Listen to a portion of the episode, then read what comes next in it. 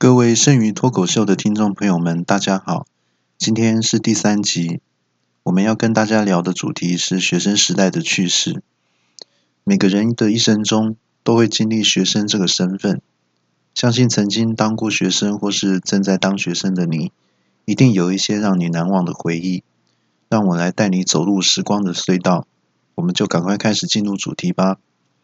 首先要跟大家介绍的是小学篇。第一个主题是装没读书的主题。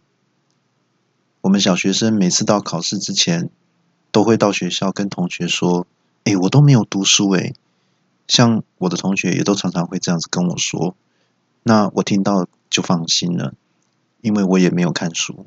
结果等到考试出来，才知道我是最诚实的那个人，只有我考的最差。我当时流下了悔恨的眼泪。暗自下定决心，我一辈子都要当一个最诚实的小孩。之后果然每次我都考试都考吊车尾，只有一次我真的有看书，但是还是考得很差。结果被同学嘲笑说我说谎，没看书还骗人说有读书，那算是我人生中一个很大的亮点，因为是有读书的状况。第二个部分就是考试会偷看同学。以前小学的桌子是两个人连在一起的，考试的时候，呃，担心同学看到我这个没看书的人写的答案，这样就会害得别人考得跟我一样差，所以我都会拿书包挡在两个座位的中间。没想到我的同学还不死心，在考试中途把椅子往后翘，只用两只后椅脚来支撑，再启动眼珠转动法。就是头不动，但是眼睛动，然后呢，人中向下压，这样就会看得更清楚的。来偷看我的答案，结果偷看我的同学考的跟我一样差。有一次因为椅子翘过头了，整个人砰的一声摔倒在地，在摔倒在地上之前还呀呀呀呀呀呀呀呀呀呀，咣的摔倒在地上。老师就问说：“你干嘛？”同学回说。呃，我在测试牛顿的地心引力理论，这样才知道我要选几。老师说你可能走错教室喽，我们考的是国语，不是自然。小学生呢，还有很喜欢捉弄女同学。以前呢，我是一个很淘气的小孩。当年呢，我喜欢偷拉女生辫子之后赶快跑掉。有一次真的踢到铁板了，有一个平常很温柔的女同学。我恶作剧的时候，并没有发现他手上有拿东西。我仗着自己跑得很快，跟三轮车一样快，逃跑的时候，他将手上的字典丢过来，砰一声，字典敲到我的头，我就昏倒了。昏倒前我还自言自语：“咦，现在不是白天吗？怎么天上好多星星啊？啊，我昏去啊，哇！”从那次事件之后，我的身体产生了一些变化。首先就是我的国语变得特别好，应该是字典接触到头部的时候产生变化，字典的内容通通都灌注到我的大脑里了。再来就是之后我要拉女生头发之前呢，我都会看一下她们手上有没有拿东西，没有拿东西我才要拉。可是之后之后呢，我还是陆陆续续的被鞋子啦、发夹这些东西砸。所以，这告诉我们说，不要随便欺负女生，因为她们随时身上都有东西可以反击啊。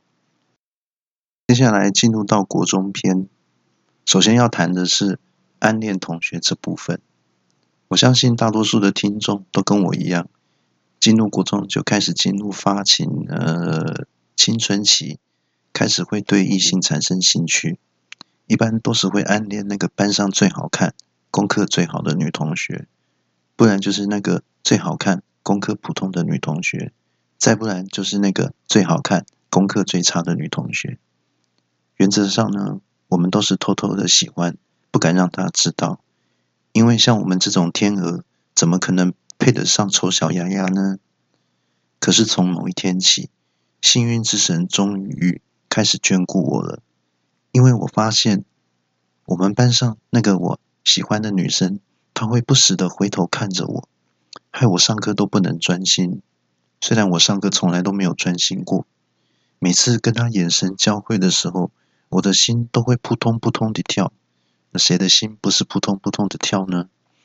日子久了之后，真的对我造成了很大的困扰，害我上课都不能专心的打瞌睡，让我睡眠不足，真的很惨。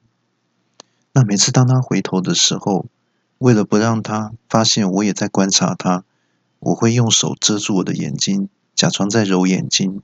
再透过手指的缝隙偷偷的观察他，不知道正在听节目的你是不是也有做过一样的事情呢？不要再摇头了，我不相信你没有做过。接下来是写情书的部分。后来我真的忍受不了了，我决心要写一封情书给他。内容大意是这样的：呃，李同学你好，看着你每天上课的时候都一直回头偷偷看我，都不能专心上课。为了不让你再受这样的折磨，我决定跟你告白，让你结束这无止境的暗恋。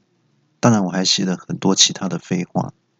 等了好几天，终于有一天，上课钟响后，我回到教室，靠近座位的时候，我看到一个淡黄色的信封静静的躺在我的抽屉里，仿佛藏着许多小秘密在等人挖掘。哦，是我最喜欢的颜色。真是讨厌！原来早就打听过我的喜好，真是一个充满心机的小坏坏呀！这时候我突然脚软，难道这就是所谓的近乡情怯吗？最后我是爬回座位的，我用颤抖的手拿出信封，诶，奇怪，这信封好眼熟啊！结果竟然是我写给女同学的情书被退回来，旁边还附上一张小纸条，写着：“罗同学，你误会了。”我不是在看你，我看的是坐在你旁边的阿明。另外提醒你，以后想偷偷观察别人的话，记得手指的缝不要这么大，都看到你的眼珠在转来转去的，很像恐怖片，非常恶心。看到这里，我的心情真的荡到了谷底，降到零下几度 C。以上这两句是杨林的歌曲，你们有听过吗？哎，我会不会不小心泄露了我自己的年龄呢？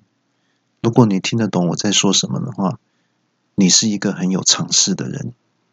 我不会说你老哦，因为说别人老是很不礼貌的事啊。我已经在说了。这个时候，我拿起我写的情书，只见到上面用红笔把我的错字通通都圈起来，然后还在右上角打了五十八分的分数。我真的很生气，这真的太侮辱人了。士可杀不可辱，纵使被人家抛弃，我们也不能任由别人糟蹋我们男人的尊严。我鼓起勇气跑去跟他说：“哎，不好意思哦，我这个‘爱’这个字哈，明明写对，你为什么把我打错呢？”啊，最后熬了很久，他终于帮我加了两分。我高兴的大喊：“耶，我及格啦！”就这样，我的初恋就在及格边缘的状态下草草的结束。接下来要讲的部分是熬夜读书。其实当学生熬夜读书可以说是家常便饭。那以我个人读书的习惯呢，是先小睡一觉，消除一下白天在学校的疲劳。大约在半夜两三点的时候会起床，我会先去上个厕所，上完之后再回去睡觉。结果书都没看到，日复一日，可想而知成绩有多差了。如果晚上没有睡觉，熬夜读书的话，其实我都在做跟读书完全无关的事情。白天上课的时候打瞌睡是很常见的事情。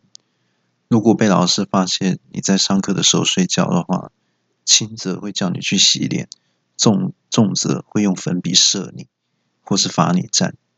呃，原则上这种事情习惯了就好。另外呢，也要再提一提，在国中考试作弊的方式。那像在国中的话呢，桌椅呢是一个人一张分开的，所以比较没有机会偷看旁边同学的答案。那我曾经请后面的同学呢，用脚敲我的椅子，帮忙打暗号，敲一下就是一，敲两下就是二，以此类推。结果有一次我因为漏听了一题，每个答案都差了一题，那成绩当然是很惨了。我跑去问同学说：“你到底是怎么打暗号的？”没想到同学说：“哎，我忘记要打暗号的事情呢。”那那奇怪，那我就说，那怎么我还是有听到你敲我椅子打暗号的声音呢？诶，我那个不是打暗号呢，我那个是在抖脚诶。虾米？这样子我还可以考六十几分诶。所以之后考试我都会请后面的同学抖脚，给我出名牌，给我答案。那比我自己写答案还有比较高的正确几率耶，分数还会考得比较高哦。那到了高中之后，因为高中都是男女分班的，大家都知道，在高中有几个比较有特色的地方。首先呢。就是上了高中之后，大家都会参加社团。那原则上，高中生参加社团都是为了认识女生。那另外，平常呢，呃，各校之间呢也会进行一些联谊。那原则上，高中生参加联谊是为了认识女生。那还有像我在高我们在高中的时候都会学一些乐器。那原则上，高中生学乐器是为了认识女生。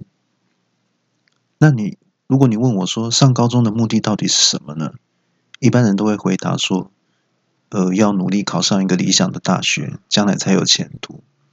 那你问我的话，我会回答你，我上高中是为了认识女生。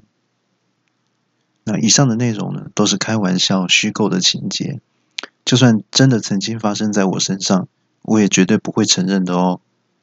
我们的节目会在每个星期六更新。请大家要记得帮节目下载，不会占用你们太多的储存空间。接着要记得分享给亲朋好友，因为独乐乐不如众乐乐哦。今天的节目就到这里结束，祝福大家每天都能过得很开心哦。我们下周六见，拜拜。